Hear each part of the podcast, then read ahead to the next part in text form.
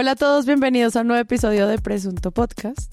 Yo soy Sara Trejos y hoy vamos a hablar de salud mental y presidencia de la República. Y para eso, Andrés Páramo, bienvenido. Bueno, episodio 201, muy feliz de estar acá nuevamente. Qué rumbón.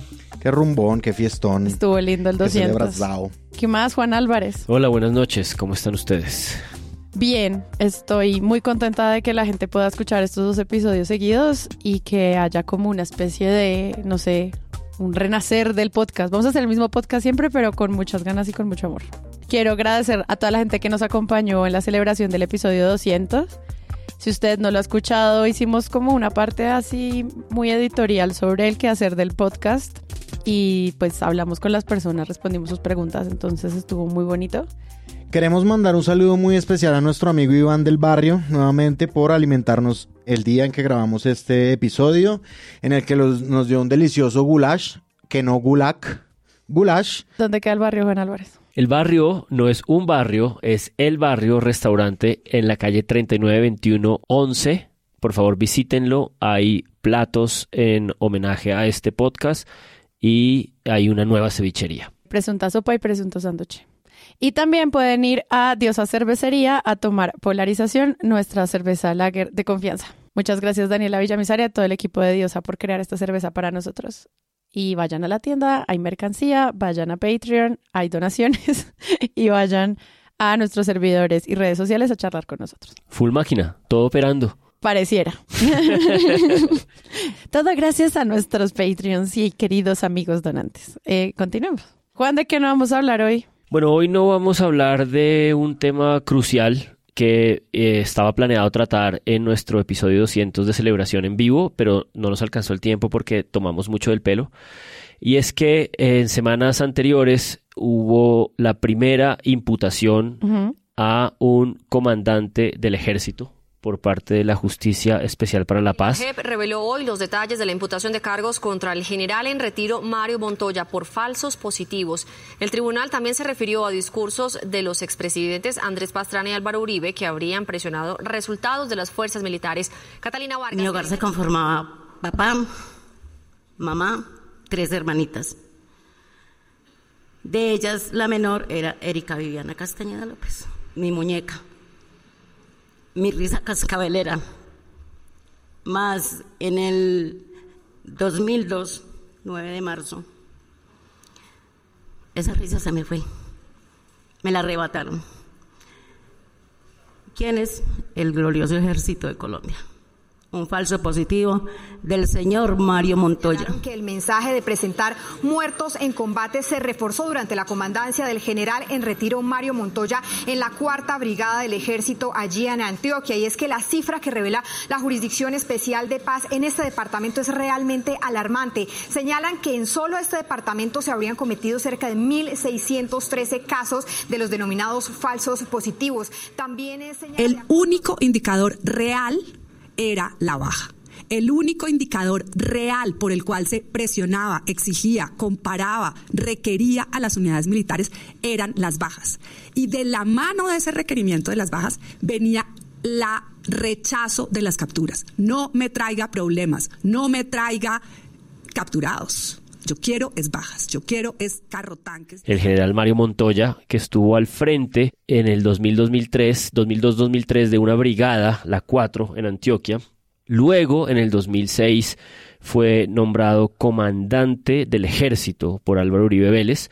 Cuando esta noticia de eh, la imputación a este general Montoya se hizo en vivo, pública, pues aparecieron muchas notas como resaltando eh, su perfil, su historial, el hecho de que es uno de los sujetos centrales de toda la estrategia de seguridad del uribismo, fue el militar al frente de la operación Jaque, fue el militar al frente del bombardeo al campamento de Raúl Reyes, estuvo un poco al frente del Plan Patriota y es un poco el general que fue responsable de pues el arrinconamiento de las FARC, de la operación Orión, es decir, un general crucial para el Uribato, para la doctrina de la seguridad democrática y fue imputado por la Justicia Especial para la Paz por 130 jóvenes asesinados de manera extrajudicial, aunque esa es una expresión también equivocada como la de falsos positivos. Y esta es una imputación pues que en los medios se reseñó y es una imputación muy delicada porque no es por omisión, no tiene tintes medios, es una imputación por autoría, por ser el responsable directo de dar las órdenes la silla vacía en los huevos revueltos hace una síntesis muy importante de estos hechos. Noticias 1 hace una nota muy completa. Es una cosa escalofriante, pero creo que es una conquista del acuerdo de paz, eh, de los alcances de la JEP y de todas las implicaciones que hay detrás de un país que, tratando, que está tratando perdón, de encontrar algún grado de verdad y algún grado de reconciliación con esa verdad. Frente a esto que tú planteas, pues muchos medios hacen eso que tú acabas de hacer, como el gran comparativo de los grandes éxitos de la seguridad democrática versus lo que significa esto a nivel político en términos de justicia y también como reconciliación a las víctimas. Que eso me parece muy interesante porque, de nuevo, dar contexto es súper importante y replantear el concepto de éxito militar es algo que el país necesita también. Juan Manuel Flores, que es el invitado de Tatiana Duque en Huevos Revueltos, arranca así, como son grandes éxitos, rápidamente lo condecoraron, pero ya teniendo en cuenta que esta persona fue muy querida por el Estado por muchos años, hagamos un balance de narrativas sobre lo que implica estas imputaciones y a mí eso me pareció muy valioso en ese cubrimiento. Sí, y una cosa que añadiría a eso es que esta es una imputación por hechos relacionados con los años 2000-2003, que es cuando él está en la brigada de Antioquia, pero eh, él sigue siendo investigado por otra serie de hechos en otros eh, lugares, y sobre todo cuando fue comandante del ejército, porque el pico que se tiene establecido de eh, este tipo de casos de crímenes de lesa humanidad ocurre en el 2007, es decir, hay una relación que la JEP sigue investigando en la que está trabajando entre este primer escenario de 2000-2003 en la Brigada de Antioquia y el hecho de que él fue comandante del ejército a partir del 2006 cuando se escala este fenómeno cruel y y terrible de las ejecuciones extrajudiciales en el 2007. Entonces, digamos que esto es apenas, creo, el inicio de lo que puede seguir ocurriendo e investigándose alrededor de, de este general crucial para la doctrina de la seguridad democrática de Álvaro Uribe. Y es sobre el concepto que nosotros repetimos y repetimos aquí en Presunto Podcast, que es el de narrativa. Hay una narrativa que se instaló desde que se supo el escándalo de los, de los primeros llamados falsos positivos en Suacha. Ha habido movimientos, ha habido reuniones de la sociedad civil para protestar y exigir justicia. Y ante esto se instaló durante mucho tiempo en Colombia, 20 años. Montoya estaba afrontando investigaciones por 14 años, pero durante 20 años se estableció una, una contranarrativa de las manzanas podridas, de igual hay seguridad. ¿sí? Y esto fue una política que la JEP imputa sistemática en contra sobre todo de personas pobres y de personas inocentes. En Dabeiba, con los testimonios de estos mandos medios. Y ahora la JEP ambas veces ha dicho, se acabó el negacionismo. Que eso es algo muy importante y que es inverosímil que de verdad la opinión pública durante tanto tiempo, frente a las víctimas, dijera que esto era mentira. Y hay una cosa crucial también eh, dentro de lo que estás diciendo en la imputación y es que tiene como cuatro grandes momentos, elementos en discusión y uno de ellos es el hecho de que esto ocurrió en medio de una práctica de lenguaje violento. Sí, correcto. Y eso me parece muy importante porque esto no era una cosa que estuvieran escondiendo a pesar de que duráramos 20 o 30 años para entenderlo, 20 años. Esto era una cosa que en los testimonios de decenas de soldados de esta brigada y de otras brigadas que se siguen escuchando, se decía a flor de piel, se decía de frente. Eh, se pedía que no hubiera capturas, que las capturas no les servían, que lo que les servían eran las bajas y que ellos eh, insistentemente repiten esta idea de la metáfora de los volúmenes de sangre, que no les servían eh, vasos de sangre, sino litros, tanques de sangre y no litros, sino carrotanques y, y, y, que este era un lenguaje que estaba permanentemente presente y que instigó toda esta eh, violencia del Estado en contra de personas pobres. Y que como ese es el argumento que plantea la magistrada cuando lee los cargos, es el material que usan los medios para cubrir esta noticia. Y pues teniendo eso en cuenta, pues creo que el material frente también a lo que significa cubrir la JEP en un momento en el que teníamos otro gobierno donde se estaba deslegitimando constantemente como institución, también implica para nosotros un cambio de apreciación sobre la justicia transicional y lo que implica eso para las víctimas. Y eso parece poco, pero realmente es muy grande. Es mucho, es impresionante porque esto que dice la magistrada, Hmm. yo creo que es una cosa en la que los colombianos podemos descompartimentalizarnos de las verdades que nosotros también tenemos enfrente. Y es como que yo en este tema de los llamados falsos positivos, siempre he oído como la frase, por un sistema de incentivos perversos, se mataron civiles inocentes para hacerlos pasar como bajas y éxitos en el conflicto. Sí, esa es la historia con Claro, la que... esa es la conceptualización que yo creo que como sociedad, una parte de la sociedad hizo como una estructura conceptual, pero claro, dentro de todo esto hay un elemento intermedio de verdad, que era lo que sucedía en realidad. Y lo que sucedía en realidad era lo que hemos visto en los testimonios. Uno que me impresionó mucho en Dabeiba, batallón que no lo hiciera y que se negara, nunca salía, nunca iba a ver a sus familiares, nunca no sé qué. Otro dice, yo por ambición personal. Y la magistrada dice, el radio por radio. Les decían, queremos carrotancados de sangre. Y uno ahí se aproxima mucho más a una realidad que de verdad, de alguna u otra forma, siempre nos fue muy ajena. todo este primer tema no tema lo que nos plantea es una nueva aproximación a, los, a las primeras imputaciones de la JEP, a entender esa organización y de nuevo a lo que están planteando directamente los magistrados que están investigando estos casos, la importancia de la verdad que se ha pedido tantas veces, pero que por algunos sectores de la sociedad pareciera que no fuera importante. A nosotros que nos interesan las historias, las narrativas y la información, pues esto sobre todo es un como una súper nueva aproximación que creo que todos nos tiene que marcar. Páramo, ¿de qué otra cosa no vamos a hablar hoy?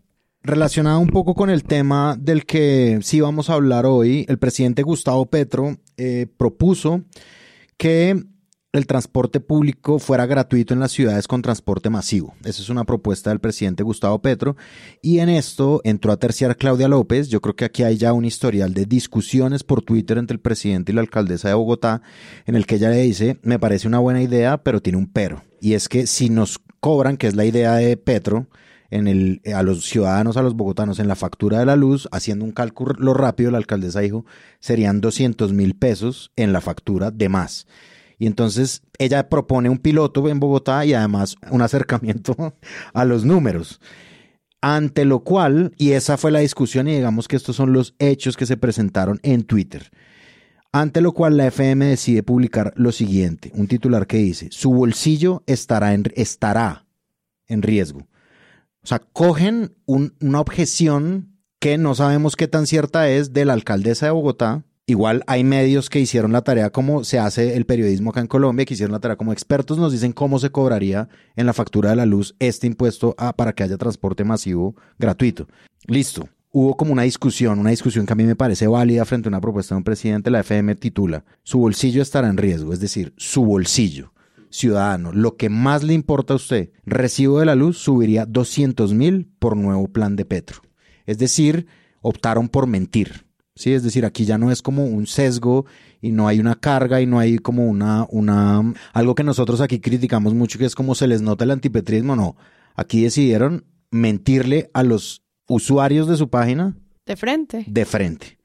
Para que uno escuche por la calle, Petro nos va a clavar 200 mil pesos en la factura de la luz. Esto de verdad parece como no el descuido de un periodista, sino una orden editorial que dice, oigan, ¿qué hubo? Ya veo, ¿cómo así? Viví el título, pues. al margen de una cosa tan delicada como mentir, está el hecho de que se van convirtiendo los medios en este escenario que imposibilita la discusión, la imaginación para la solución de problemas públicos. Es decir, es increíble que no puedan distinguir entre una discusión que puede ser planteada de manera irresponsable, poco técnica, poco al aire en Twitter, un poco en esta eh, informalidad, si quieren, de Petro, de tener estar, de, querer estar en todas las conversaciones, pero es como que esta acotación en un titular también se convierte como en estos diques que imposibilitan imaginar soluciones públicas y poder ponerlas en la conversación porque siempre generará esta reacción de acotamiento negativo eh, independiente de lo que se plantee. Y creo que eso limita el espectro de nuestra conversación pública de una manera pues muy salvaje todos estos temas de propuestas y temas hiperlocales para las ciudades a vísperas de elecciones locales, hay que tenerlos con mucho cuidado desde todos los medios. Y uno como consumidor, pues le toca estar pendiente. ¿Cuáles son los temas de las campañas? Movilidad, seguridad salud, educación. Esos son los más importantes. Y pues si esto empieza a convertirse en tema y fijo lo van a usar en los debates. Sí, quién sabe a qué lugar en los debates van a aparecer esos 200 mil. Van a salir y, y, es consecuencia precisamente de la desinformación causada por esto, por esto. Yo también sumaría que también es en parte consecuencia de este informalismo y de esta manera de estar lanzando cosas en Twitter de este señor. Pero bueno, eso soy yo.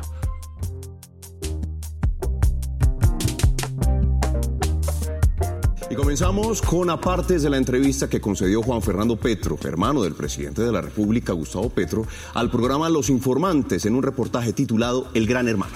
Habla sobre el síndrome que él y el jefe de Estado padecen, sobre los dineros de la financiación de la campaña y de la estrategia en las cárceles que le permitiría, que le habría permitido tener un millón y medio de votos en zona donde asegura Juan Fernando Petro, antes Gustavo Petro perdía. Esos son algunos de los apartes de esa entrevista.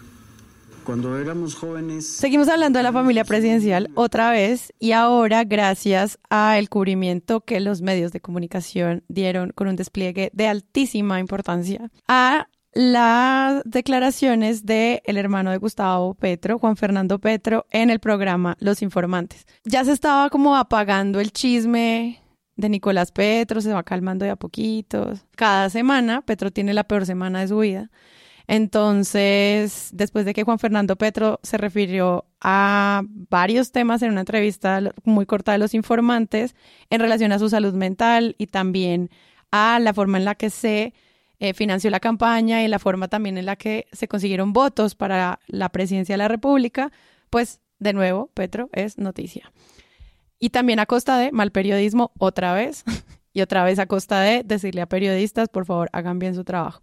O sea, lo mismo de siempre. Ahora esto de qué fue. Es como el tema de salud mental de Petro no es un tema nuevo. También se ha hablado del tema de la impuntualidad relacionada también a su salud mental y no solo a la falta de tener una jefe de gabinete durante unos meses, lo que sea. Ustedes cómo ven primero esa aproximación narrativa a la salud mental del presidente. Sí, a mí me interesa que empecemos esta conversión con esos antecedentes que señalas porque me da la impresión de que esto viene cubriéndose más o menos desde mediados de agosto, cuando empieza la nueva legislatura, y en esa nueva legislatura aparece una preposición que una serie de congresistas de la oposición han estado intentando alimentar y es la idea de que el eh, presidente se haga un examen médico, un examen médico a partir del cual supuestamente van a establecer una explicación de por qué sus ausencias.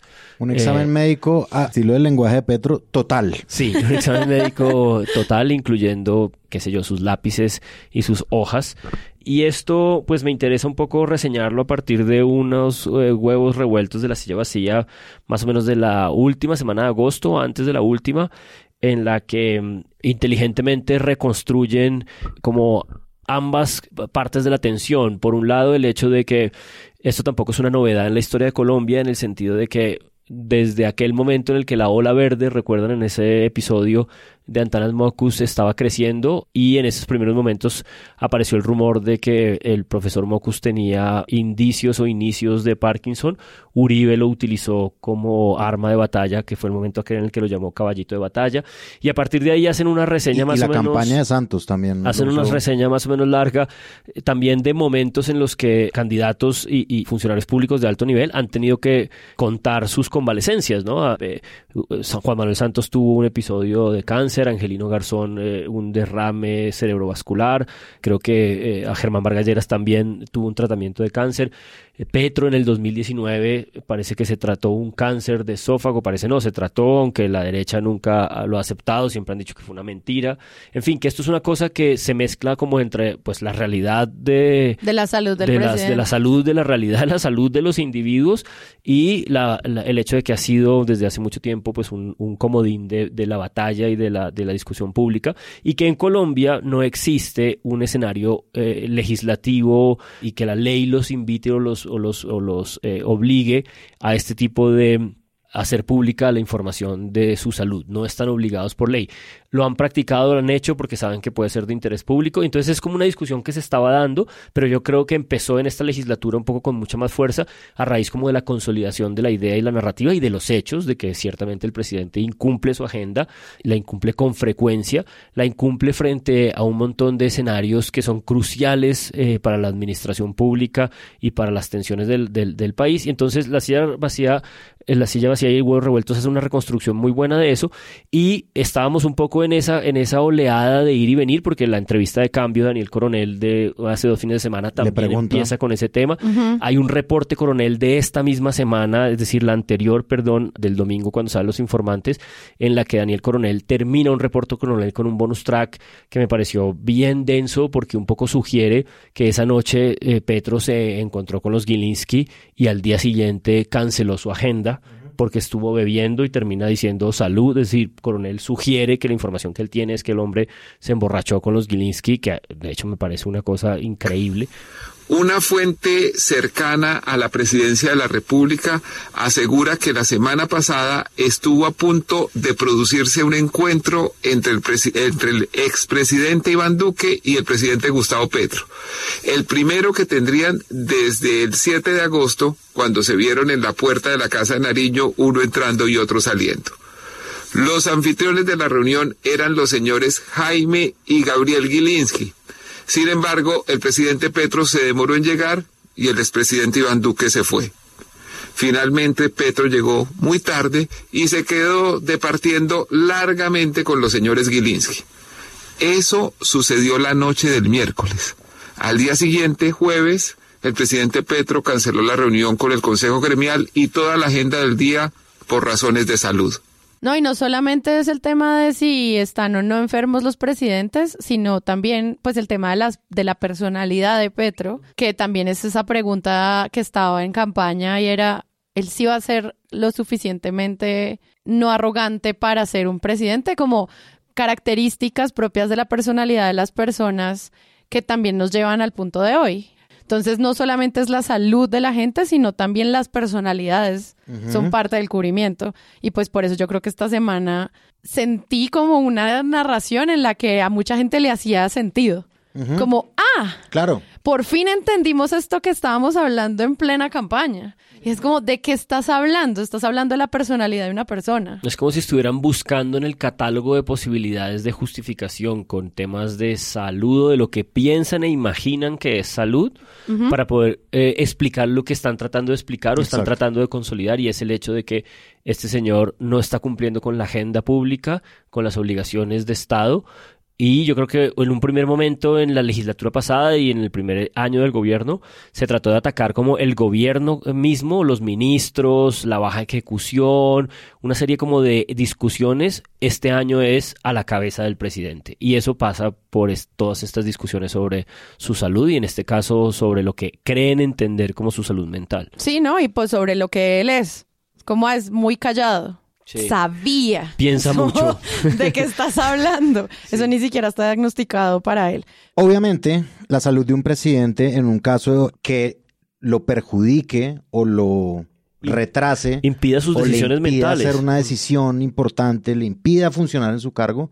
Es, como dijo Daniel Coronel en la entrevista con Petro, un asunto de interés público. Eso sí. Y Enrique Santos Calderón en una columna de los Danieles que se llama Algo le pasa a Petro, lo pone en una interrogante, él al final hace como un balance que me pareció muy interesante de presidentes que han tenido enfermedades. Y es un listado bastante grande, ¿no? Como el presidente Wilson sufrió en 1919 un derrame cerebral incapacitante, complicaciones derivadas del polio y la hipertensión de Franklin Delano Roosevelt les, fueron ocultados al público durante sus tres gobiernos. La intimidad de los presidentes, ¿no? Ante problemas complicados de salud, da una serie de ejemplos muy buenos, pero al principio de la columna sí tiene un desliz que es un poco lo que estaban hablando ustedes dos. Hay un problema que la opinión pública identifica como un problema, que son los retrasos del presidente y la no asistencia que es un problema, yo creo que desde antes de que fuera presidente, por ejemplo, cuando él ya era el presidente electo. Como alcalde.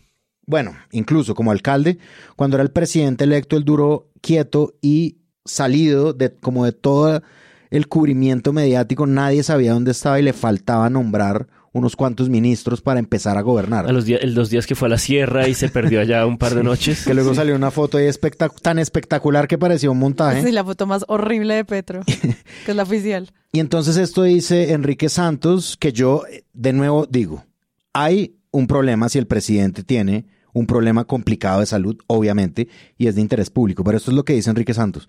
Tantas ausencias y tardanzas no tienen explicación salvo que medien causas médicas o trastornos de otra índole. Ya, despejadas todas las dudas. Sí. Luego dice, según estudios médicos, la impuntualidad reiterada esconde razones fisiológicas y, ok, y en algunos casos puede revelar incluso desórdenes de la personalidad. Según reportes médicos de universidades prestigiosas. denota en cualquier caso una falta de respeto, pero yo lo que digo es como aquí en un intento como de preguntarle al presidente y Enrique Santos sí dice una cosa y es como lo mejor que se puede hacer para callar todas las voces es la transparencia, pero me parece que es una fotografía de lo que está tratando, de la ansiedad que tienen las personas que ustedes mencionaban de decir qué es lo que le pasa a Petro, necesitamos una explicación ya. Y entonces él dice, más seria me parece la hipótesis del periodista Mauricio Vargas, Ok, que habló de altibajos emocionales y tendencias depresivas que afectan al mandatario atribuibles a traumas ligados a su pasado guerrillero cuando era muy joven. Yo creo que hay como una serie de tratar de encajar esto. Y eso a mí me parece que va en una forma de contrarrelato también con el otro gran escándalo de Petro que lo ha perseguido desde que es presidente y es la financiación de su campaña. Entonces, que yo creo que si uno lee a veces las noticias que no han sido contrastadas en Colombia para enterarse de la presidencia de la República, uno dice, ok, este man tres veces ha hecho el escándalo político más grave de la historia de Colombia en campañas y aparte se hizo elegir sin ganarse un voto, sino todos ahí como con o narcos o le infiltraron la campaña o el hermano convenció a, unos manes en la cárcel. Se hizo elegir para no gobernar porque está enfermo. O sea, uno, uno como que ata los hilos y dice, ok, ese, sí, ese es el arco. escojan uno, escojan uno de los dos porque están tirándole por todas partes. Y yo creo que así se ve en cierta medida todo este gran episodio de la entrevista de Juan Fernando Petro.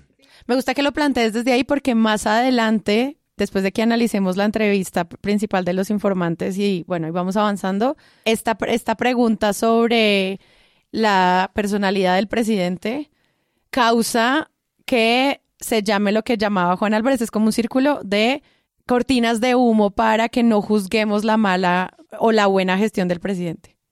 Que eso también es otro llamado, es como un momento, porque esto también es muy sutil como para que de un lado estén justificando y del otro estén diciendo no es competente para. Y eso me parece también que es muy peligroso, que es lo que causa la desinformación de los, los informantes. Entonces ya llegando a este programa que sale los domingos en Caracol, yo tengo entendido que pues es una, no es como de caracol, solo se contrata y se, se saca en el canal, pero no quiere decir que lo haga el equipo de Noticias Caracol de ningún tipo. Esto es una productora independiente que vende a Caracol este show que sale los domingos. El programa lo dirige María Elvira Arango ya lleva bastante tiempo. Sí, yo creo que siempre. Y Seis, pues ocho este, años. Este es un proyecto periodístico que busca hacer como grandes noticias de periodismo e investigaciones, al menos el tono con el que se vende y la forma en la que se presenta. Y eh, siempre son informes de una o dos partes. No los hemos tratado todos acá en, en Presunto, pero hoy sí creo que vale la pena tratar de verlo porque parte de las denuncias y el cubrimiento que se hace sobre esto es la forma en la que se crea el formato que creo que pues nos convoca acá. Entonces sale este programa que titulan El Gran Hermano, pues me imagino haciendo un chiste al reality. Y comienza así. Empecemos, Juan Fernando Petro se parece mucho a su hermano mayor. Aunque han tenido diferencias, son muy unidos porque nacieron con una especie de autismo, el síndrome de Asperger, que a ambos les ha traído inconvenientes y que, dice Juan Fernando, explicaría mucho o excusaría el comportamiento y el talante del presidente. La nena Arrazola habló con él de la salud del presidente, de las intimidades dentro y fuera del pacto histórico, de los conflictos familiares y de paso se metió con el ELN, el Clan del Golfo y Francia Márquez. Fue soltando datos y alguna chiva y hasta recordó ese día en que su hermano dijo en una plaza pública que iba a ser guerrillero. Así habla el gran hermano. Cuando éramos jóvenes... A mí esta introducción me parece que hay que hacerle pausa porque no sé quién escribe la frase es que son muy unidos porque tienen personalidades parecidas. No, pues a mí me parece brutal la introducción de la señora Arango porque... brutal. Eh, porque, eh, digamos, Brutal ya, en ya- su sentido más. Sí, en su sentido más literal. Ya es muy difícil entenderla sin todo lo que hemos digerido en estas 48 horas, todo lo que nos han obligado a digerir eh, las múltiples entrevistas del señor Petro, que al otro día tuvo que salir muy angustiado a explicar muchas cosas. Pero sí es muy intenso y muy fuerte que es allí en la manera como está introducido el episodio, los 15, 12 minutos de entrevista, que ella ya nos anticipa las dos cosas cruciales. El hecho de que ambos fueron diagnosticados. Y eso es una, eso sí. es una noticia pues Primera perio- mentira, periodística muy fuerte, ¿no? Muy o sea, grande, sí. si a ti si a ti te titula tu narrador, lo que te voy a contar es un diagnóstico de eh, eh, una condición mental eh, diagnosticada a los dos hermanos y luego te lo conecta inmediatamente con la idea de que aquí está la respuesta que Que todos estamos buscando. que hemos estado generando, que hemos estado con este mes de especulaciones, columnas, preposiciones en el Congreso, entrevistas, guayabos por haber estado viviendo con los Gilinski. Es decir, cuando se ha anticipado todo esto, Ah, discursos en plaza pública bajo los efectos Claro, claros del alcohol. eh, Es como que el escenario está preparado para escuchar una explicación. Y aquí está tu Sí, explicación. exacto. Asperger. correcto. Entonces, lo- eh, yo creo, sí, merece una pausa grande esa introducción porque, claro, responde una pregunta que se está haciendo, la, re- la pregunta que yo decía legítima de Enrique Santos. ¿Algo le pasa a Petro? Esto generó algo importante. Esta nota. Primero, la re- las reacciones, las reacciones de la prensa. Hay una sección del tiempo que yo no sé si es nueva o vieja que se llama ortografía. Es vieja, ¿Cómo se vieja. debe pronunciar bien la palabra Asperger? No, no, no. O sea, permeó todo. 5 de septiembre de 2023 es la fecha en la publicación. Para las dudas, se pronuncia Asperger, según esta, esta, esta nota del tiempo. Que obviamente esto es una respuesta periodística de saquemos contenido sobre esto, alrededor de esto. ¿Y por qué? Porque la gente no sabe cómo se dice y seguro están buscando por Google cómo se dice, cómo encontramos esta nota nosotros en Presunto Podcast, porque Juan me dijo, pon en Google cómo se pronuncia, y lo que yo me encuentro es una nota en un diario colombiano de hoy. Y lo otro, yo hoy busqué a las 2 de la tarde Gustavo Petro Asperger en Google. 3 millones de resultados en 0,3 segundos. Perdón, en 0,31 segundos. Y yo pasé por Google por los resultados, pues que los primeros, obviamente no los 3 millones, y son así. Hermano de Gustavo Petro, nunca hemos sido diagnosticados médicamente. Todo lo que está mal con el Asperger del presidente Petro. Juan Fernando Petro sobre Asperger, el presidente Gustavo Petro tan. La respuesta de Gustavo Petro, algunos personajes. O sea, Va, es una ida y vuelta. es una ida y vuelta, exacto. Hmm. Pero es grande, digamos. Es como lo que generaron fue inmenso. Pero es que Claro, eso porque- es, es grande también porque en serio nosotros sabemos muy poco de cómo funciona el cerebro humano, porque de nuevo las secciones de periodismo científico y salud las tratan con un desprecio impresionante en los medios de comunicación. Son muy poquitos los periodistas que están haciendo eso. En pandemia tuvieron la mejor oportunidad para crecer porque nos dimos cuenta que era un área en la que los periodistas tienen que enfocarse y entender muchas cosas. Pero cómo funciona el cerebro es algo que no están tratando constantemente en un planeta completamente ansioso y lleno de maneras de ver el mundo. Entonces, no es una enfermedad, no es discapacitante, no lo tomes en tu tono editorial como si esto fuera una noticia chiva relevante para las condiciones de la presidencia que están planeando, o sea, la forma en la que se tratan estas palabras y el tono con el que ahorita lo presentan como si fuera algo negativo, es algo que a mí me parece muy Peligroso. peligroso para comprender grosero para comprender la forma en la que las personas se relacionan con otras. Ese tonito es el que a mí me parece que es completamente irresponsable, pero también es culpa de que estamos, de que no es una agenda principal el cerebro humano y, las, y, la, y la neurodivergencia y las conversaciones sobre, sobre eso. Entonces ahí hay un montón de cosas. A mí me parece en el fondo una buena noticia que hayan 3.000 resultados de personas por fin preguntándose sobre eso. Eso está bueno, pero de resto, juepucha. Sí, es una magnitud muy grande lo que generaron con esta noticia. Y otro rebote en la opinión pública que yo estoy pues hasta sorprendido para los parámetros de Andrés Pastrana es el, el, el tweet de él que dice ya que Petro manifiesta a través de su hermano Sí, como si Petro hubiera sido un plan. A través de su hermano, que el síndrome de Asperger es la explicación de su errático comportamiento. Y esto es una cosa como... Estás mintiendo de tres maneras diferentes. De tres maneras distintas y además una nota como esta que da voz de este Infobae, que da voz a, a Pastrana, pues obviamente está estigmatizando a una parte de la población. Aquí podemos entrar en una, en una hondura muy grande. Esto no es una enfermedad, esto es una condición o esto ya no se diagnostica desde 2013. Pero, o sea, es decir, es como, ah, porque tiene esto, que esto existe dentro de la sociedad como un código, ya, ya explicamos todo el comportamiento malo de Petro, el comportamiento errático, indisciplinado, etcétera, etcétera. Distante, arrogante, soberbio. Esto es muy heavy, de verdad. Sí, es muy heavy. Sigamos, apenas vamos 30 segundos de la nota. No vamos sino con la apertura. Ahora sí arranca la entrevista, que es al parecer en la casa de eh, el hermano del presidente y pues lo está entrevistando la periodista María del Rosario Arrazola, que pues la hemos visto mucho tiempo acá en, en, Los Informantes, pero también en otros medios de comunicación. Nena Arrazola pues es una periodista de investigación que trabajó durante mucho tiempo en El Espectador, en la unidad investigativa del Espectador, es decir, ella era, eh, si no estoy mal, editora de investigación del Espectador.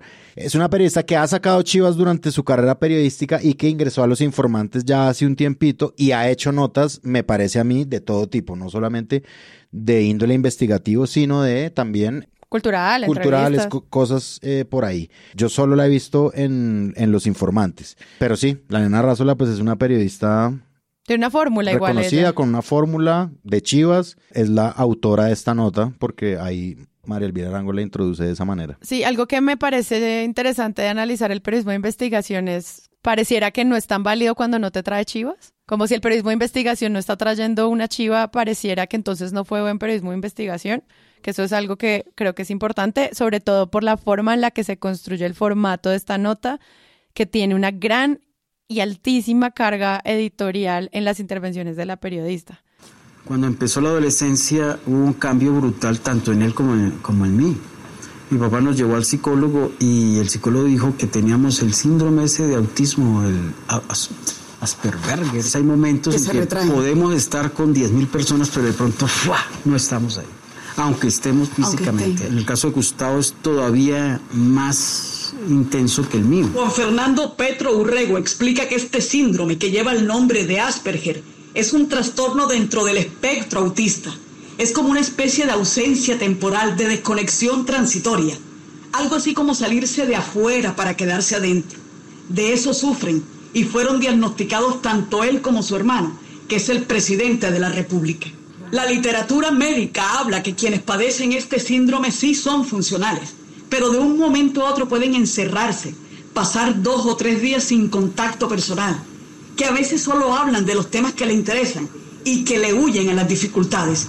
Aunque el diagnóstico es real, también puede ser interpretado como una excusa para las 93 ausencias del presidente en actos previamente programados. Él habita su propio universo fueron diagnosticados tanto él como su hermano. Es decir, no es Juan Fernando Petro quien declara eso. Él declara que ambos fueron llevados a donde un psicólogo, luego va a retractarse de eso. Entre ir a un psicólogo, del entre tener una conversación, una anécdota del bachillerato y declarar que hay un diagnóstico de un tipo de condición, como la quieras plantear, que sufre el presidente de la República, es una declaración que hace la periodista. Y eso es cuando menos necesita de un trabajo de corroboración que nos hemos dado cuenta no existió. Y eso por amor a Dios, o sea, es de una irresponsabilidad eh, que me, apenas me cabe en la cabeza, porque además es como que de verdad estaban esperando como llenar el vacío que el propio periodismo había provocado que querían que se llenara, ¿no? Y es como, no sé, es, es muy, es muy fantástico. Fantástico en fantasioso. Sí, sí, sí, exacto. No, y algo ahí que me parece importante de esta primera intervención en off de la periodista es que tampoco revisa qué es el Asperger, sino que te da una definición. Es como estar adentro, pero estar afuera. Es como, ¿eso qué es? Sí, una metáfora de ella. Sí, exacto. Sí, una licencia pues que se da para definirla. Y es una licencia que pues te está llevando por el camino de la enfermedad Sí, y no por el camino de las de la neurodivergencia. Entonces es, es muy distinto. Hay como una acotación que hace la silla vacía. Es que de verdad hemos aprendido de esto y por supuesto hemos desaprendido de esto.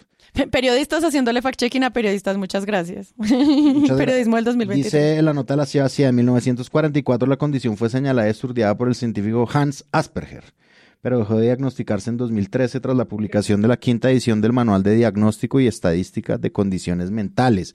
Mutante, por ejemplo, saca un llamado a, hacer una conversación. El presidente Gustavo Petro ha sido cuestionado para ejercer el cargo porque su hermano dijo en una entrevista a los informantes que tiene Asperger. Queremos abrir una conversación, tiene un Te asterisco. encanta, te encanta que ahora lo puedes decir, ¿no? Sí, sí, sí. Es un trastorno del neurodesarrollo considerado una condición, no una enfermedad. Según la OMS, afecta el comportamiento social y la comunicación. Las personas con esta condición tienden a involucrarse en intereses y actividades solitarias que realizan de forma repetitiva. Nos metimos en un debate. Pues está, eso en el fondo está muy bien. Sí, está bien. A mí el que me parece más chistoso como las notas de colores. Personajes famosos que también tienen esta condición y mira cómo van de bien en la vida. Es no, pues re bien. La, fo- la foto que ¿Qué ponen es en este cambio... tipo de noticias tan chistosas? La foto que ponen en cambio son Bill Gates, Lionel Messi, Petro Y Elon Greta Musk. Thunberg. y Elon Musk. El- no, o sea, Los hombres triunfadores con Asperger. De todo, ha dado, de No. verdad, un popurrí. Esto No, es, no, es de verdad una- para una cátedra entera de periodismo, una clase. Como la vez que se habló del Asperger de un presidente. Hacia Y- el mediodía. Y estudiamos medios. Hacia el mediodía del lunes, cuando ya se estaba un poco a regresar todo, a regresar no ha regresado de Sí. ninguna forma. El eh, Semana en una de sus notas, pues supongo que invitó a Ernesto Macías y su fuente es Ernesto Macías. Y Ernesto Macías empieza a decir, no, yo no creo que tenga Asperger. Esto Ah, es otra Porque- cortina de Sí, es otra cortina, porque yo creo que ya se había dado cuenta que Asperger podía ser bueno y, la- y lo estaban defendiendo como una cosa positiva. Entonces Macías decide que no, que él opina que no lo tiene y que es una cortina de humo. Y la, y la, y Semana La hace enfermedad de los genios. toda una nota con Sí, eso. cl- claro, cuando usan el tema de la enfermedad de los genios, toda la oposición es como, ¿saben que es mentira? Es mentira, ya no, ya no es una condición mental, ya no explica nada, ahora es malo, ahora es cortina de humo. Ahora expliquemos lo que sí hay que explicar. Ella está haciendo todas estas figuras retóricas para crear el guion y menciona como que están pensando en otra cosa, que están en otro mundo. ¿Por qué? Para caracterizar la respuesta que está buscando. Claro, Está tejiendo la fabricación. tienen que la misma tejer. sonrisa y se les va la mirada de la misma forma. ¿Qué clase de dato periodístico es ese si no es editorial? Páramo está todo, me mame. Desvié, desvié la mirada. Páramo me está mirando como, no, no aguanto mirada. más, porque nos toca ver estas cosas. Yo no creo que hay, ser. hay una cosa, digamos, dos, dos cosas que podrían explicar eso. Primero, hay un montón de cosas que dice la nena Rázola eh, que, pues, que no dice Juan Fernando Petro. ¿No? Como hay como un, un libreto también de ella. Ella llena unos vacíos muy grandes. Como él dice que no sé qué y tan y no sé qué, y luego él sale diciendo, no, él a veces es muy distraído, no sé, cosas así. En fin, y lo otro me parece que sí es una cosa muy connatural de este tipo de formatos, eh, magazine, slash investigación periodística, slash Crónica. crónica, sí, correcto, y slash perfil, slash los informantes, que es este tono es muy común en los informantes, ¿sí? es decir, como este tono periodístico, esta forma de hacer las notas, es los informantes. Yo me acuerdo cuando murió Antonio Caballero, hubo un, un informe que ellos hicieron mucho antes, cuando él ya estaba un poco enfermo, pero fue mucho antes de su, pues meses antes de su muerte, creo yo.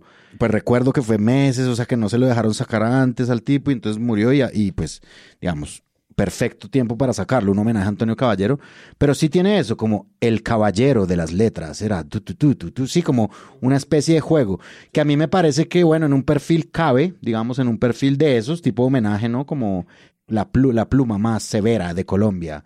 Pero yo creo que en, que en este tipo, pues no cabe, porque en verdad está, y reitero, llenando el espacio ansioso que la sociedad y la opinión pública sobre todo quieren saber. Y pues eso es distinto, ¿no? Como por eso es que de pronto yo desvío la mirada también y me quedo. No, pero a propósito, a propósito de esa observación de formato y como para entrar también en el desorden, perdón, las otras entrevistas, porque creo que apunta a este problema puntual del formato y es que, pues ya sabemos que esta versión de los informantes eh, que resulta inmediatamente cuestionada e impugnada por el propio Juan Fernando Petro, quien por la mañana del día siguiente, lunes, cuenta que cuando vio la nota quedó escandalizado porque esa no fue ni lo que habían conversado ni sobre lo que la entrevista había versado eh, y sale un poco a negarla, ¿no? Y, y entre contradecirse, aclararla, mostrarse molesto. Tres días de Juan Fernando Petro no siendo una fuente decente para entender este país. Exacto, pero hay un punto que me parece muy delicado sobre esto que estás diciendo y que no había caído en cuenta y es que hay una primera entrevista en Blue Radio, ya la conversaremos, ahí es un poco errático, eh, pero es muy interesante. Pero luego, más adelante en la mañana, a las 10 eh, y 30, se encuentra en, eh, en, Caracol en 10 AM de Vanessa la Torre y Pascual Gaviria, y hay un punto en el que él dice que es tan grave lo que él está denunciando, que él tiene un chat de la nena, de la periodista, que le dice, lo lamento, no era lo que yo quería. Y lo que yo digo es, pero si ella está aquí editorializando y llenando en el formato un montón del guion, o sea, ella está haciendo, y uno supone que eso es producto de que, pues ella sí planeó y ella eh, definió cuál era el rumbo de lo que querían decir en esa entrevista, como para que sea verdad o no, no lo sabemos. Juan Fernando Petro declaré a las diez y media de la mañana del día siguiente de la entrevista que la nena, la periodista, le escribe un chat que dice, lo lamento, no era lo que yo quería. Eso dice él, además, porque uno tampoco sabe. Claro, no, claro, eso es lo que declara él. Eso es lo que declara él que ella le escribe y le dice, porque ella parecería que ella misma se sorprende del tipo de nota que hacen. Pero creo que no es posible considerando que ella está en el guion de principio a fin. No, es que no es posible nada de nada. Ni la dirección editorial, ni la fuente. Cuando uno hace un reportaje, corríjanme, tiene que hablar con las fuentes y hacerle fact-checking, o sea, chequear los hechos de lo que la fuente está diciendo. No lo puedes tomar a pie de, de pie de, letras. Eso no se puede por más que uno confíe mucho en la fuente, uno tiene que contrastar los datos. Más adelante en la entrevista, Juan Fernando Petro lanza un montón de números sobre la forma en la que se ganaron las elecciones. Periodista, revisa si es verdad que esos números son contrastables, porque te queda mucho mejor en tu reportaje decir, el hermano del presidente nos está mintiendo porque según datos del Consejo Nacional Electoral no fueron un millón y pico de votos, sino o que sea, Y como no sé qué, a simplemente darle la razón en todo y lavarte las manos con que fue la fuente la que te dijo. El problema es que hay que hacerle revisión a los datos, que fue lo que terminó haciéndole todo el periodismo a los informantes. Yo aquí resalto un tuit de Diana Salinas, eh, directora de Cuestión Pública. Ella dice, una entrevista de ese calibre con una información tan sensible del presidente debió estar consultada y contrastada con él. Y ella dice, parte de la rectificación de esta noticia debería ser la desaparición del post, que contiene la información errónea. Es decir, porque, y yo vuelvo aquí a, a, lo mismo, hay un, o sea, hay un despliegue, digamos, informativo grande, muy, muy grande respecto solo a este punto. Es que además estamos hablando de la mitad de la noticia, de lo que algunos agudísimos opinadores dijeron, no están viendo la chiva, no están viendo. Y entonces, bueno, ahorita más adelante vamos a entrar en la chiva. Hay algo más que yo quiero decir que me pareció curiosísimo. Siendo dos horas de grabación, apenas vamos a entrar en la mitad de la chiva. Y es un tuit de Julio Sánchez Cristo, Julito, director de la W. Ay, imítalo, por favor. La familia del presidente. Pésimo. Con público se te dificulta. Alberto. No, no, no. Dice Julio Sánchez Cristo, la familia del presidente, hermano e hijo han dicho cosas muy graves siguen armando líos que ya no sabemos a quién acudir para saber qué es y qué no es cierto. Y Ya uno queda no. un poco juepucha. En el caso de los números podrían perfectamente acudir a los resultados electorales para saber que eran 492 mil votos, menos de los de Rodolfo Hernández, y no el millón y pico de votos que estaba diciendo este man, que además ni siquiera, según él, estaba hablando de eso, sino estaba hablando de eh, un hecho diferente que también dice él le tergiversaron en la entrevista, es decir, es de locos. Y sobre las- la condición de Asperger del presidente, pues le preguntas al presidente. Sí, en realidad este es el gran, o sea, es decir, no, no sucedió el escándalo político más grave de la historia del país, la comparación, digamos, con, con Ernesto Samper, de que Ernesto Samper no gobernó por atender el proceso en su contra, pero está pasando esto constantemente, está pasando esto, esto, esto y esto y esto y esto y esto una y otra vez, ante lo cual Petro también responde y responde y responde y responde. Sí, es como un, un estado de aletargamiento de, de absolutamente todo, porque es que de verdad nos estamos encontrando noticias y noticias de grandes escándalos de la historia reciente del país, más noticias y noticias de la personalidad del presidente Petro, ante lo cual Petro sale y corrige y corrige y corrige, que es como, Ya es pues, insoportable. pucha, sí, esto, esto de verdad. Sí, es un, es un eh, círculo vicioso de desinformación muy salvaje. Sí, exacto.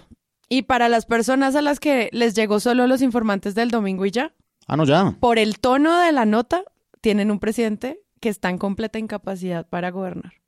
Porque ahí no la explican, porque no saben si es una condición mental, porque ahí no lo explican, porque no saben si es incapacitante o no, porque ahí no lo explican. O sea, es una, un nivel de no darte la información real que me parece sorprendente. O sea, ya, este, pre- este, este programa de los informantes va para un presunto premio final de año. Sí, y porque Porque además, es- y, y porque además tratas un asunto como el de la salud sin lo que simplemente como intuición, sin ninguna experiencia profesional periodística, lo tratas desde el escenario de la no compasión, de la no voluntad de comprensión. Aquí en esta nota no hay ninguna voluntad de entender nada. Hay la voluntad de poder llenar el vacío autoprovocado por los medios, de que se necesita una explicación de por qué el presidente está ausente y alguien les da un nombre de una enfermedad que ni siquiera se las da aparentemente, sino que son estas conversaciones paralelas de una nota que supuestamente estaba enfocada en otro lado y llenan de una manera muy violenta el espacio sin ninguna conmiseración sobre eh, un asunto de salud de un individuo, de una persona, y en este caso de una persona que tiene pues unas responsabilidades y frente a la que la opinión pública y los medios de comunicación tendrían que tener también un, un- un margen de cuidado. Es decir, yo no me quiero imaginar qué pasa con los ciudadanos comunes y corrientes, cuál es la compasión y el trato humano con el que los medios de comunicación se ocupan de eso. Y ahora sí llegan a la chiva, que sería lo de las cárceles. Para nada. Lo que sí sirvió fueron las visitas que él hizo a las cárceles y a los voceros guerrilleros y paramilitares con promesas de no extradición, de no cárcel y produjo un efecto que fue la alta votación en zonas donde tradicionalmente había sido esquiva la votación para candidatos de izquierda. El Urabá y el Magdalena Medio, dirigidos desde las cárceles, lograron una votación que Uribe lo entendió. Él lo dijo. Me parece raro, curioso y extraño que en lugares donde Petro no podía ni llegar, ahora gana masivamente. Nosotros vimos que entre el norte de Santander, entre el Urabá antioqueño, entre el Magdalena Medio, Gustavo obtuvo un millón y pico de votos que no tenía antes. Ahora, si te das cuenta, con ese millón y pico de votos fue que ganó. Se ganó. Pero las cárceles incidieron mucho. Claro, porque nosotros estuvimos allá. Porque allá adentro entendieron. Porque allá nosotros no fuimos a, a negociar nada. La propuesta era contundente, entregar bienes, plata, a cambio Nosotros allá no fuimos a negociar nada.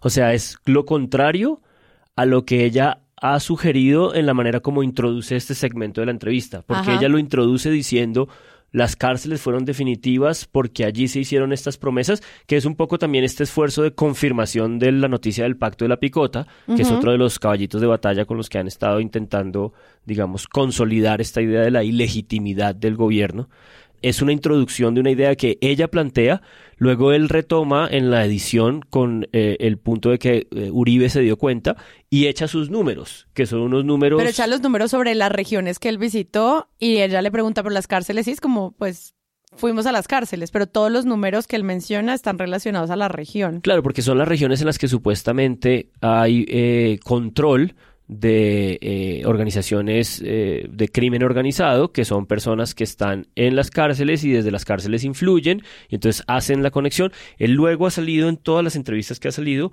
a aclarar que a lo que él se refería es este hecho que es lo que ha sostenido y que además es muy delicado porque a este señor lo empezaron a investigar en la fiscalía. Es decir, Juan Fernando Petro tiene una investigación, tiene una investigación abierta, es evidente que tiene que tener cuidado en lo que declara, sale a declarar, da unos números ahí eh, irregulares y como imprecisos que no le hacen ninguna revisión y sería muy extraño que él saliera un poco a autoinculparse y a confesar cosas que es lo que ella está tratando un poco de tejer ahí y en todas las entrevistas tuvo este señor que salir a decir, nosotros en nuestra organización, la comisión esta latinoamericana, íbamos a los territorios, escuchábamos, la gente lo que decía era que se sentía traicionada, que iban a votar ahora por la izquierda y que ellos simplemente habían recogido ese sentimiento, pero que nunca habían hecho ninguna negociación, que es de hecho lo que viene declarando desde que se metió en problemas al principio del gobierno y lo tienen investigado.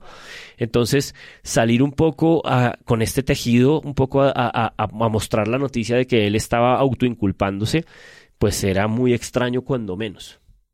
Esto es obviamente época electoral, ¿no? Para nuestro gran padecimiento, nos tocó este circo justo ahora. Es decir, nos tocó este circo justo siempre, porque siempre estamos en época electoral.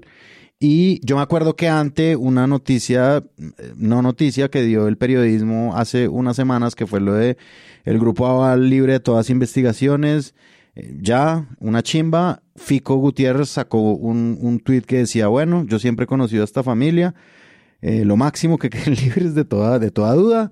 Le faltó decir, dejaron en alto el nombre de Colombia en el exterior. Y, y Carlos Fernando Galán tuiteó septiembre 4, presidente, le escribe a él directamente, presidente Petro Gustavo, no nos distraigamos de lo fundamental. Existió el pacto de la picota y fue determinante para su campaña. Colombia merece conocer toda la verdad ya. Y él en el video que hay ahí en el tweet embebido, él ve la entrevista hay una reproducción ahí de la entrevista de Juan Fernando Petro con los informantes y es Galán ahí apesadumbrado, diciendo como, puta, indignado, bravo. Y luego dice, consiguió un millón y medio de votos, no sé qué, porque es que esto es lo importante. La contrastación de la información no es tanto. Lo importante es esto, como el escándalo. Nosotros confiamos en los periodistas. Claro. Nosotros esperamos que los reportes nos digan la verdad. Para eso es este oficio. Y esta es la prueba de eso, que sale un candidato a la alcaldía indignado. es que es muy chistoso. Es Exacto. como, wow, wow. O sea, la entidad de esto es gigantesca, en verdad veo un reporte de periodismo investigativo, me lo empaquetan en tono serio, yo creo que me están diciendo la verdad, yo me indigno por lo que me está diciendo la periodista, que es que llegaron a unos acuerdos con personas en las que es difícil confiar. Y pues quiero que me expliquen qué está pasando. O sea, yo entiendo el reclamo del candidato, porque es que en el fondo ese no es trabajo del fact-chequeo. Entonces, pero sí lo es del de los periodistas al otro día. Entonces yo creo que periodistas ven esto y al otro día pues llaman a Juan Fernando Petro y da su primera entrevista en Blue Radio. Sí. Que esa también, yo hice una lista de todas las preguntas porque me parecieron espectaculares para este podcast. 7.27 minutos. Don Juan Fernando Petro, buenos días. Buenos días, Néstor, ¿cómo estamos? Bien, señor, ¿usted cómo va? Pues bien, en medio de todos estos agitamientos y movimientos eh, que me corresponden a mí ahora como sin quererlo y sin pretenderlo, hermano de un presidente de la República, ¿no? Entonces imagínate cómo son las cosas. Y como si fueran pocos los rollos, este, la revelación suya de anoche de que el presidente y usted sufren del síndrome de Asperger, es un poquito de combustible a la candela política que hay en Colombia, ¿no?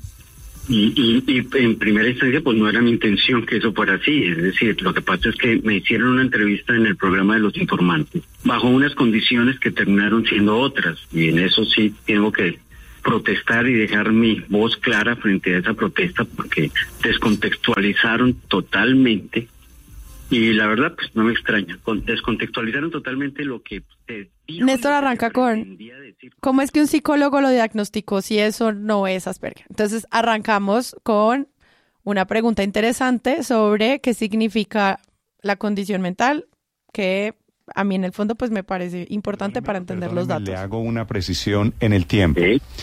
Eh, ¿En qué año, usted se acuerda más o menos en qué año fue lo del psicólogo? Sí, yo estaba en quinto bachillerato, me acuerdo perfectamente. Es decir, ¿usted tenía cuántos años? Mm, eh, eh, ya te digo. Diecis- tenía 16 como años, pues. 15, 16 años, exacto. Tenía como 15, 16 O sea, ¿en qué año fue esto? En 1900, me puedo equivocar. Sí. Eh, si me equivoque porque aquí cualquier cosa que uno diga es tomada en su contra. Eh, 72, más o menos, más o menos en el 77, 78. 77, 78. ¿Y cómo es posible que en el 77, 78 un psicólogo les haya dicho que tenían Asperger si la primera vez que hay referencia de un psicólogo al Asperger es en 1981? Ah, bueno, eso sí no lo sé, no tengo ni idea. Si tú lo dices, puede ser cierto, pero eso fue lo que pasó y por eso lo conté. O sea, No, pues conté que lo más fuerte de toda la entrevista de Blue Radio con, con Morales es que como Morales está detrás de confirmar, eh, empieza a hacer preguntas inteligentes, o sea, empieza a hacer preguntas como agudas para tratar de precisar. Y cuando se empieza a dar cuenta que el entrevistado un poco salió a los medios para desmentir todo lo que le hicieron decir o lo enfocaron, pues empieza un poco a, a- desarrollar una conversación en la que eh, Ay, Néstor. en la que aparece también Zuleta y aparece este otro periodista Ospina, creo, y, y un poco empiezan a conducir la entrevista hacia un lugar en el que básicamente terminan diciéndole, pero Juan Fernando, no sea irresponsable. Eh, o sea, que usted, ¿qué fue lo que nos dijo? Entonces empieza, eh, ahí él, él empieza un poco a, a- a probar esta idea, no, pues que es una anécdota de bachillerato, ese diagnóstico era de un profesor de colegio y era solo a mí, Petro no estaba, el, el- el tipo Eso es simplemente... impresionante. El simplemente, simplemente comentó, como usted se parece a su hermano, pues su hermano probablemente también tiene eso. Y entonces los periodistas dicen, un momento, o sea, aquí no existió diagnóstico. El sujeto psicólogo del colegio ni siquiera habló de los dos, sino que habló de usted. Y ahí es donde uno empieza como a darse cuenta tanto el enfoque y la trampa en la que lo hicieron caer en los informantes, como su enorme estupidez. Sí, esto es una también una, una ejemplo de la calidad de la fuente, ¿no? Es decir, como, o sea, es decir, esto es una cosa No, como el va y vuelve de- todo el tiempo, es pero sí. Juan Fernando Petro va y vuelve. Esto es solo como un resumen, el resumen que hace la silla vacía, pero, pero hoy, pero hoy, en Blue Radio, el hermano del presidente dijo que solo él fue diagnosticado en una conversación con el psicólogo de su colegio y que no hubo seguimiento o una nueva valoración desde entonces, que es como, Dios mío. Dios mío, ¿cuál es la entidad de todo esto? O sea, como la, la, A mí- la envergadura. A mí igual me da un poco de... Esa de- pelea de hermanos que insoportable. Sí, igual me da un poco de angustia porque ya luego cuando él va evolucionando en la entrevista y luego pasa a Vanessa La Torre en Caracol, yo creo que él, él se enfoca mucho en esta idea de no sean tan idiotas periodistas, esto no es una enfermedad y empieza un poco a enfatizar esta idea como esto no es una enfermedad, esto no es una enfermedad, yo soy así, yo simplemente me gusta estar en mi casa y no en los lugares sociales y se da cuenta un poco de la envergadura de lo que, de lo que hizo, porque yo creo que sí lo, lo endulzaron y pensó que estaban haciendo un reportaje sobre él y, y le estaban era sacando información sobre el hermano, que es de quien vino a descubrir Juan Fernando Petro, la gente está interesada y no en él. y eso es muy triste porque a mí sí me dio mucha tristeza verlo angustiado tratando de... En, al final de la entrevista con Vanessa de la Torre ella le dice, ¿y, y usted ya habló con su hermano? Y entonces el man le dice, no, pero pues ya debe estar por llamarme. Entonces ella le dice, ¿y le va a tocar responderle? Y dijo, sí, me va a tocar, o sea, me va a tocar pedirle disculpas otra vez. O sea, es esta cosa como de de, que, que, que alimenta otra vez esta idea de, de es la propia familia, ¿no? Es la propia familia la que... Dele y sí, el enfoque del hijo, el Sí, hermano, todo de- le rompe el corazón a Petro. De todas formas, en la nueva versión de, de- de esta noticia, volvemos a caer en la duda, en la gran duda nacional de por qué Petro se ausenta. Ah, Porque claro, ya, ya no hay respuesta. Sí, ya no hay respuesta. O sea, ahora necesitamos Juan otra como que enfermedad. levantó la mano y sacó una cartelera y dijo, no es Yo, por el. Asperger. No es. Y todos Perdón, no, y perdón, entonces... No hay Asperger y no es por el Asperger. Porque se concentra mucho en esa idea de usted no puede, señor periodista, decir que es por eso que está ausente, porque yo soy puntual. Hay mucha gente puntual y es como, no, esto ya es una payasa. Estas- todas estas preguntas resumen todo este episodio. Preguntan en Blue Radio. ¿Usted cree, usted cree, señor Petro, el Asperger del presidente Petro, de su hermano, se le traduce a él en qué? reflejado en su vida pública, en su vida política. Es decir, ¿qué hace o qué deja de hacer él en su agenda pública? ¿Eso cómo afecta su vida diaria? No, eso no tiene nada que ver con él. ¿eh? Eh, doctor Petro, ¿a qué atribuye usted personalmente, es decir, cuál es su, su impresión de las constantes ausencias del presidente de la República a los compromisos previamente adquiridos? Usted, usted, a- el Asperger, lo ha hecho incumplido, impuntual, aislado socialmente? Sobre el caso del presidente Gustavo Petro, ¿usted sabe si él ha tratado esa condición, si ha buscado ayuda profesional para tratar el Asperger? Fíjese que, que leyendo un poco después de su entrevista anoche en Los Informantes sobre cuáles son las características de las personas con Asperger, hay dos que me llaman la atención y yo quisiera preguntarle si usted las identifica en su hermano. Uno, que son personas que difícilmente tienden a aceptar ideas de otros porque creen que son eh, suficientemente sólidos intelectualmente como para aceptar las ideas de otros. Y lo segundo, que cuando empiezan una conversación... Ah, bueno, hay un momento que me, me encanta de la entrevista de Néstor en el que él está explicando que de tres horas de entrevista sacaron los pedazos que le servían a la... Me tergiversaron y Néstor le responde, y me encanta. Eso se llama editar. Sí, sí. Hay como un mini presunto detrás de todo Ay, esto, me ¿no? encanta, me Porque encanta. es como Hay la idea, mini, hay un claro, mini presunto, la idea de como así se hacen los reportajes, Claro. A todo el mundo sí, se sí, sí. edita, a todo el mundo hay que A editarlo. todo el mundo hay que editarlo y con todos tenemos una posición editorial. Es como, Contrastemos, wow, volteemos costuras, mire, mostremos cómo se hace el periodismo. Sí, hay, hay. eso es lo que ellos dijeron, no lo que yo les, les dije a ellos. Y ahí es donde yo digo, por eso me- mi queja de descontextualización de la información, porque cortan unos pedazos pero dejaron otros. Y eso es como si yo estuviera diciendo eso.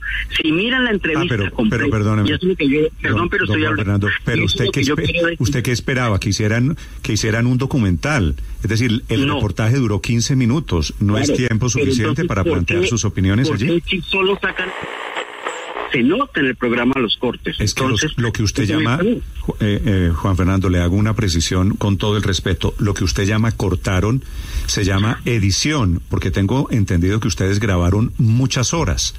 Sí, imagínate, y en- tres horas. Amigos, este podcast se edita. Ay, cuando estamos en el episodio 200 en vivo, que la grabación duró hora y media, la gente estaba cansada ya del público al final. Y luego en la fiesta se me acerca un señor y me dice, se nota que se editan. Y yo, ¿cómo habrá sido de aburrido?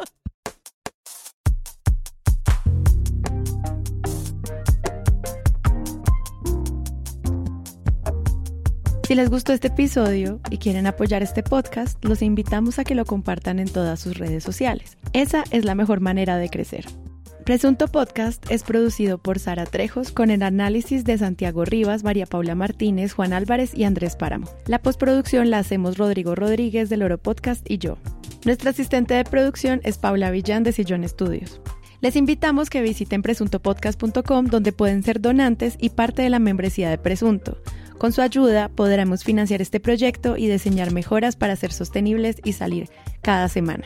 Al mismo tiempo, en la misma página pueden encontrar el ingreso a nuestra comunidad de Discord, que si no saben qué es, imaginen un super chat donde cada tema tiene su propio canal desde una selección de memes y titulastres, pero también canales de crítica de medios sobre periodismo de género, internacional, ciencia, político, cultural y chequeos. Todo esto alimentado por la misma comunidad. También pueden escucharnos en nuestro canal de YouTube y en todas las plataformas de podcast. En algunas de esas plataformas nos pueden dejar calificaciones y comentarios. Eso siempre ayuda a que otras personas nos encuentren. Presunto Podcast es producido en Sillón Estudios, una red de podcast independiente donde pueden encontrar otros podcasts. Gracias a ustedes por escuchar. La próxima semana esperen un nuevo episodio.